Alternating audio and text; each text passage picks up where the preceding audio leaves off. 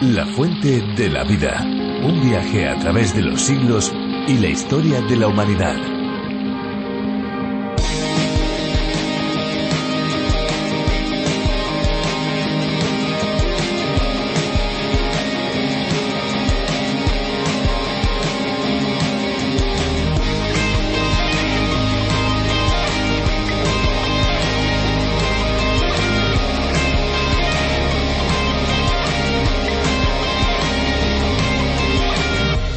Las aguas continentales son grandes masas de agua dulce permanentes que se encuentran sobre o debajo de la superficie de la Tierra, alejadas de las zonas costeras, excepto por las desembocaduras de los ríos y otras corrientes de agua. Además, son zonas cuyas propiedades y usos están dominados por los acontecimientos de condiciones de inundación, ya sean estos permanentes, estacionales o intermitentes.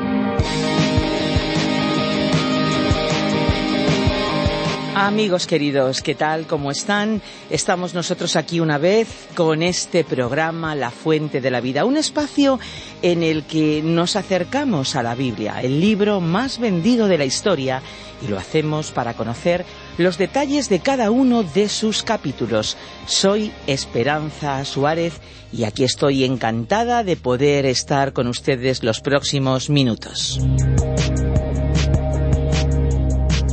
Es que la Biblia es un libro único, especial, un libro que ha cambiado la historia. Es el bestseller por excelencia. No se trata solamente de un libro cualquiera o un libro que muchas personas compran y lo tienen ahí guardado en sus estanterías, en sus bibliotecas. No, no. Es un libro que está siendo difundido por todos los medios de comunicación, incluso también por este, por la radio. Este es el caso de las versiones en audio de la palabra de Dios. Y no solamente eso, también los estudios que se hacen este conjunto de documentos es tan maravilloso. Este es el caso de La Fuente de la Vida, que es una adaptación del programa original de John Vernon McGee a través de la Biblia y que hoy se escucha en decenas de países. A España el programa llegó por medio del minucioso trabajo de Virgilio Bagnoni, profesor de Biblia. Y como no podía ser de otra manera, tenemos una página web, lafuentedelavida.com. Allí se puede encontrar los estudios e información sobre la historia del programa. También se pueden descargar nuestras aplicaciones a través de la Biblia y RTM 360. Y bueno, para aquellos que utilizan las redes sociales, les invitamos a seguirnos en Facebook. Muchísimas gracias amigos a todos los que hoy contactan con nosotros. Los que son asiduos, pues bienvenidos. Y los que por primera vez hoy están con nosotros, nuestra bienvenida es especial. Esperamos que el programa de hoy pueda ser muy positivo para cada uno de ustedes. Y ahora ya vamos a disfrutar de un tiempo musical. Así que que entre la canción.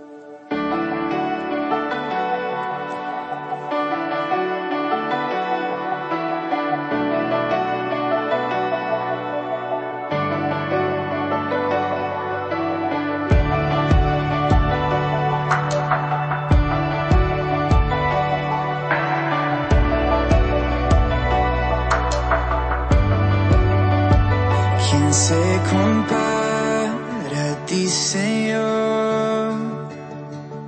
Nadie me ha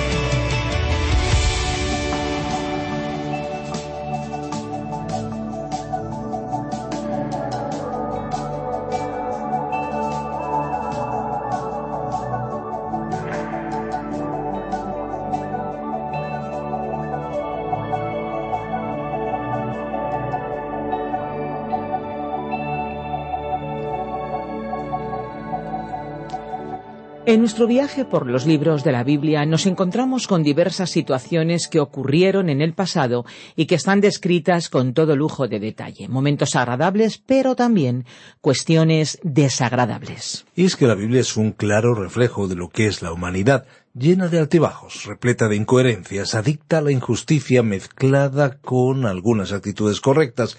Todo eso ocurre con nosotros y Dios nos confronta con esa realidad, porque para Él nada pasa por alto. Dios está atento y reacciona a lo que hacemos como seres humanos. Vamos a descubrir más sobre la intervención de Dios en los capítulos 8 y 9 del libro de Zacarías. Recuerden, estamos en este libro profético del Antiguo Testamento, Zacarías. Una vez más, les recordamos nuestro número de WhatsApp. Les aseguramos que será de mucha utilidad para nosotros el que nos dejen sus comentarios sobre este espacio, sobre la fuente de la vida. Tomen nota. 601 20 32 65. 601 20 32 65. Vamos a escuchar la reflexión de hoy. La fuente de la vida. Zacarías capítulo 8 versículo 15 al capítulo 9 versículo 4.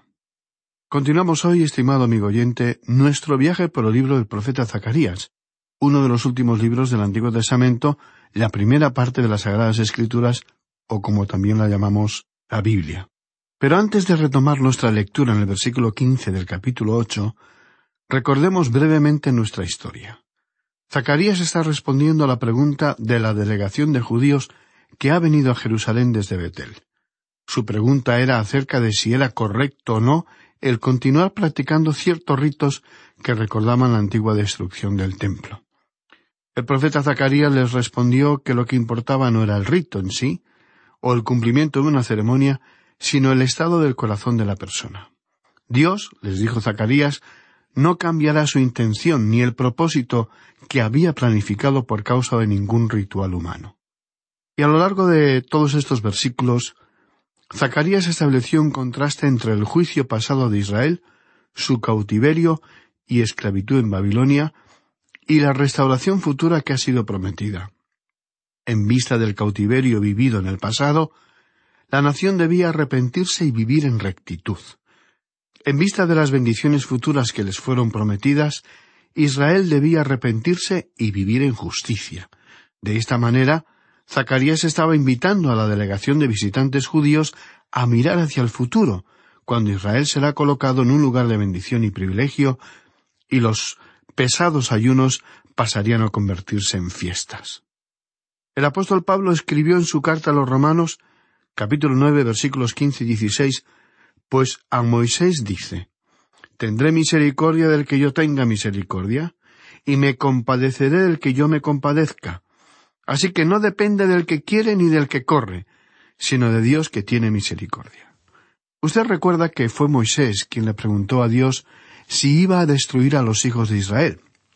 Y Dios le respondió, Yo te voy a escuchar, Moisés, pero no te voy a escuchar porque tú eres Moisés, porque yo mostraré gracia a aquellos a quienes mostraré gracia, y tendré misericordia del que yo tenga misericordia. Así que no depende del que quiere ni del que corre, sino de Dios que tiene misericordia. De modo que no depende de aquel que corre por medio de un rito, ni tampoco de aquellas personas que son muy religiosas, cumplen y hasta asisten con frecuencia a una iglesia, sino de aquel que es Dios. Es el Señor Jesucristo quien demuestra misericordia hacia su vida y la mía, y no debido a nuestra práctica regular de ciertos ritos, sino por amor hacia usted y hacia mí. ¿No es una verdad sorprendente y a la vez maravillosa? Y amigo oyente, hoy nosotros podemos decir nuevamente con el apóstol Pablo, por la gracia de Dios, soy lo que soy. Retornando al libro de Zacarías, leemos lo que le dijo a esta delegación de visitantes de Betel, en el versículo quince del capítulo ocho, y él dice Así al contrario he pensado hacer bien a Jerusalén y a la casa de Judá en estos días, no temáis. Lo que Dios está diciendo a través del profeta era que, independientemente del rito que realicéis, yo sigo demostrando mi fidelidad y misericordia con vosotros. Las tristezas del juicio pasado dieron paso a los juramentos de bendiciones futuras, y como veremos a continuación, las bendiciones prometidas estarán supeditadas a la obediencia a Dios según sus propios parámetros. Tal obediencia solo puede hacerse una realidad por el poder del Espíritu en la vida de una persona que ha sido transformada por la gracia de Dios a través de la fe. Escuchemos lo que Dios dijo en el versículo 16 de este capítulo 8 de Zacarías. Estas son las cosas que habéis de hacer. Hablad verdad cada uno con su prójimo, juzgad según la verdad, y lo conducente a la paz en vuestras puertas. Estas son las cosas que habéis de hacer, dice aquí. ¿Ha confiado usted ya, amigo oyente, en Jesús como su Salvador personal? Usted puede ser salvo por gracia y misericordia de Dios. Dios le ama incluso aunque usted no lo ame a Él. Ahora bien, debemos prestar atención a lo que Él también dice. Si me amáis, guardad mis mandamientos. Si usted le ama, estimado oyente, demuéstrelo cumpliendo sus mandamientos, aun sabiendo que su salvación no depende de esta obediencia, pero sí su equilibrio, bienestar, paz y alegría. Es por eso que Zacarías le dice a esta delegación de judíos, estas son las cosas que debéis hacer. Hablad verdad cada uno con su prójimo. Hoy en día parece ser que la mentira o las mal llamadas verdades a medias presuponen o se dan por hecho en cualquier ámbito de la vida. El hombre y la mujer del siglo XXI apenas puede moverse sin pensar que alguien le va a engañar. La publicidad, el marketing, las promociones engañosas, los premios con truco, la letra pequeña de los contratos bancarios, etc. Tampoco podemos confiar en los políticos, sean del signo y color que sean. Hasta la ciencia y el arte han sido pasto de numerosos engaños y embustes. La verdad es que hoy vivimos una crisis de confianza. Luego Zacarías añadió, Juzgad según la verdad y lo conducente a la paz en vuestras puertas. Esta expresión en vuestras puertas indica el lugar donde se celebraban los tribunales en aquel día. ¿Y cuántas personas hoy han confesado haber mentido aun estando declarando bajo juramento? Juzgad, dice aquí, según la verdad. Él no está hablando aquí del hecho de juzgar. Él no está diciendo que uno no debe juzgar. Usted y yo vamos a juzgar, ya sea honesta o deshonestamente. Eso quiere decir que no debemos desear o codiciar aquello que es posesión del prójimo. Y la última parte de este versículo 17 dice, y ninguno de vosotros piense mal en su corazón contra su prójimo, ni améis el juramento falso, porque todas estas son cosas que aborrezco, dice el Señor. ¿Nunca se ha preguntado, estimado oyente, qué cosas aborrece Dios? Dios es amor, pero Dios también aborrece. De la misma manera usted no podría amar sin aborrecer algo. Por ejemplo, si usted ama la verdad, aborrecerá entonces la mentira. Y Dios aborrece ciertas cosas. Dios aborrece las mentiras. Dios aborrece la codicia. Hay muchas cosas que Dios aborrece, y amigo oyente, Dios aborrece muchas cosas que en el mundo, en nuestra sociedad, consideramos normales. Continuando con nuestra lectura, los versículos 18 y 19 de este capítulo 8 de Zacarías dicen así. Vino a mí palabra del Señor de los ejércitos diciendo, Así ha dicho el Señor de los ejércitos, el ayuno del cuarto mes, el ayuno del quinto, el ayuno del séptimo y el ayuno del décimo se convertirán para la casa de Judá en gozo y alegría y en festivas solemnidades. Amad, pues, la verdad y la paz.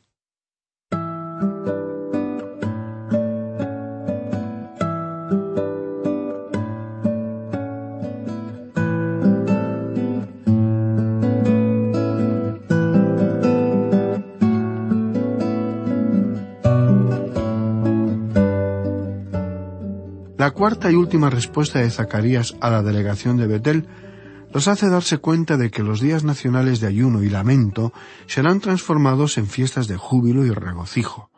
En realidad, esta fue la respuesta a la pregunta original en el capítulo siete, versículo tres, donde se decía que se debían convertir los ayunos en fiestas gozosas a la luz de las bendiciones prometidas por Dios. Y además de los ayunos de los meses quinto y séptimo, se tenían otros dos ayunos adicionales. En el cuarto mes se conmemoraba la ruptura de los muros de Jerusalén y en el décimo mes recordaban el comienzo del último asedio contra la ciudad que comenzó en el 588 antes de Cristo. De alguna manera, Dios les estaba indicando yo nunca os he obligado a realizar ayunos o ritos religiosos, y los días que vosotros señalasteis para guardar esos complicados rituales los voy a cambiar por días de fiesta y celebración. Se convertirán para la casa de Judá en gozo y alegría y en festivas solemnidades. Amad, pues, la verdad y la paz. En los versículos veinte y veintiuno de este capítulo ocho de Zacarías leemos Así ha dicho el Señor de los ejércitos. Aún vendrán pueblos y habitantes de muchas ciudades, y vendrán los habitantes de una ciudad a otra y dirán Vamos a implorar el favor del Señor y a buscar al Señor de los ejércitos. Yo también iré. Estas palabras apuntan hacia el futuro, al momento en que Jerusalén, según las profecías bíblicas, llegará a ser la capital, no sólo la capital política, sino la capital religiosa de la tierra.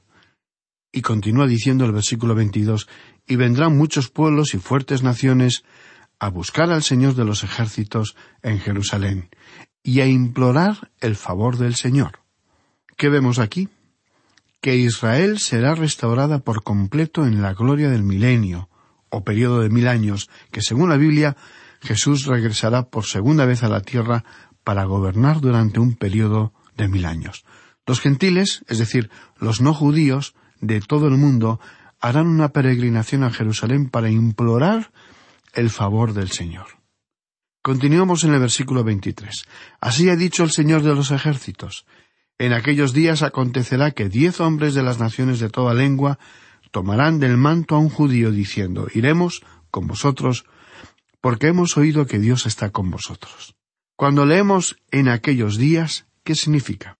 Esta es una expresión que ya hemos venido escuchando una y otra vez y significa los días en los que es inaugurado el reino mesiánico en la tierra, periodo de tiempo en el que los judíos serán de verdad los mensajeros de Dios, como fue su propósito original, y traerán multitudes a Cristo. La proporción de diez a uno representa la inmensa cantidad de gente que vendrá a Jerusalén. El Mesías, que estará en mitad de Israel durante el milenio, será la mayor atracción del mundo. Y al ver que los judíos son tan bendecidos en su reino, las personas exigirán que les permitan acudir a conocer al Rey y Salvador. Y con esto, amigo oyente, llegamos al fin de este interludio histórico. Llegamos ahora a la tercera y última división del libro de Zacarías. La hemos denominado oráculos proféticos que abarcan los capítulos nueve al catorce. El primer oráculo profético, del capítulo nueve al once, se relaciona con la primera venida de Cristo, y el segundo oráculo, del capítulo doce al catorce, se relaciona con la segunda venida de Cristo. En esta tercera y última sección, queridos amigos, vamos, de alguna manera, a recorrer el mismo terreno que ya hemos explorado durante los programas anteriores. Nos estamos refiriendo a las diez visiones que, programa a programa, hemos ido comentando del libro del profeta Zacarías. La profecía comienza con Israel en los días de Zacarías. Los judíos eran pocos y bastante desanimados, acababan de regresar de los setenta años de cautiverio babilónico y estaban al fin reconstruyendo su sagrado templo. En medio de este panorama, dos profetas, Zacarías y Ageo, fueron enviados por Dios como profetas para animar y motivar al pueblo a reedificar el templo. Y luego, la profecía avanza hacia el futuro inmediato donde Dios les iba a bendecir, aunque no de manera permanente, ni incondicional, tal y como veremos en el capítulo nueve. A través de los siglos, Dios tenía un plan y un propósito. Primero, Jesús vendría como el Salvador, y en la futura segunda venida vendrá como Rey y soberano. La primera venida culminó con una cruz, la segunda comenzará con una corona.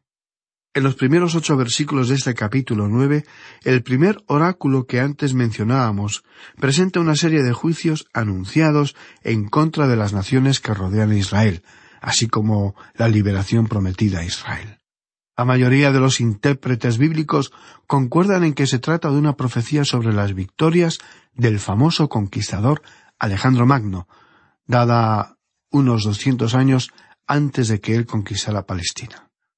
Sus acciones proveen, por otro lado, una analogía del regreso de Cristo para juzgar a las naciones y salvar a Israel al final de la gran tribulación o período de gran sufrimiento para toda la tierra durante los últimos tiempos justo antes de la segunda venida de Cristo.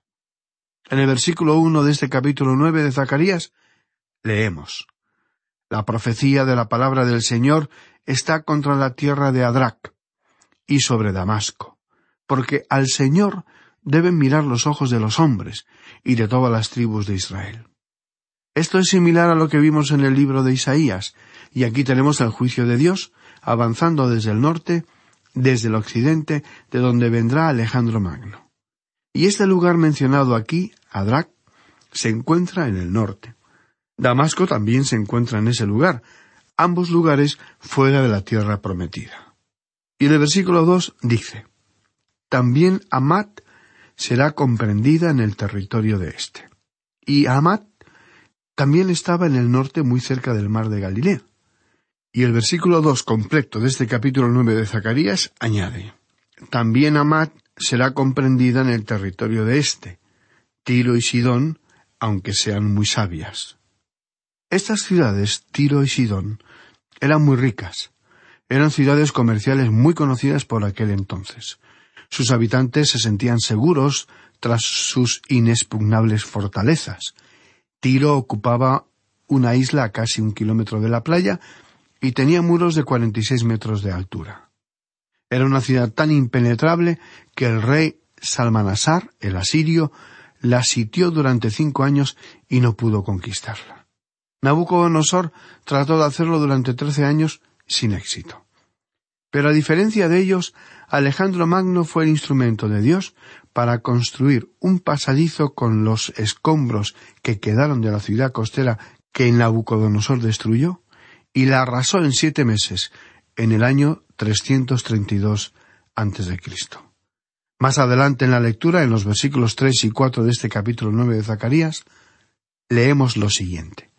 Bien que Tiro se edificó fortaleza y amontonó plata como polvo y oro como lodo de las calles, He aquí el Señor la empobrecerá, y herirá en el mar su poderío, y ella será consumida de fuego. Anteriormente, El profeta Ezequiel nos había advertido en cuanto a esto y aquí lo leemos nuevamente. Bien, amigo oyente, vamos a detenernos aquí por hoy. Continuaremos con nuestro estudio en el próximo programa. Mientras tanto, le sugerimos que usted lea todo este capítulo nueve del libro del profeta Zacarías para familiarizarse con el contenido de este pasaje. Será entonces hasta nuestro próximo programa, amigo oyente, que las bendiciones de Dios llenen su vida y la de su familia al acercarse más a Él y buscarle con toda la sinceridad de su corazón.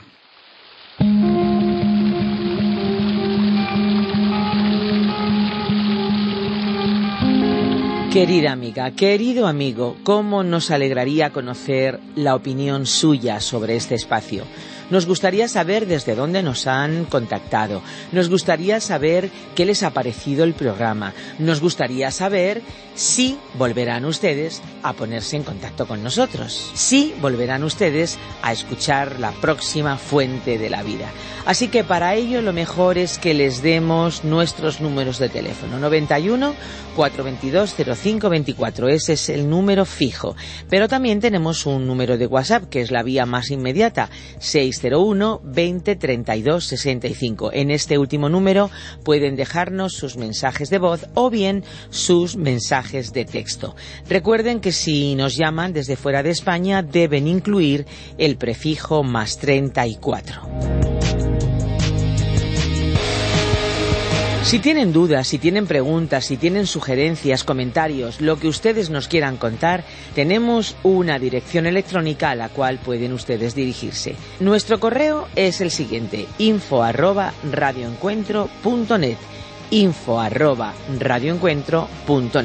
Bueno, también decirles que estamos en las redes sociales, así que tanto en Facebook como en Twitter ustedes nos pueden encontrar. Solo es cuestión de buscarnos.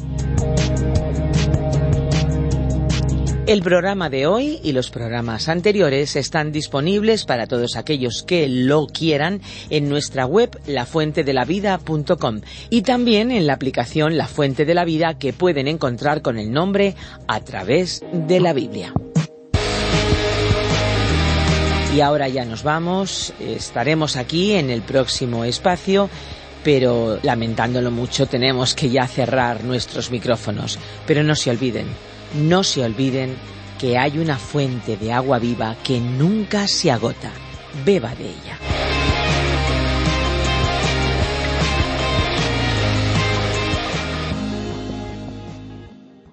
Este ha sido un programa de Radio Transmundial producido por Radio Encuentro, Radio Cadena de Vida.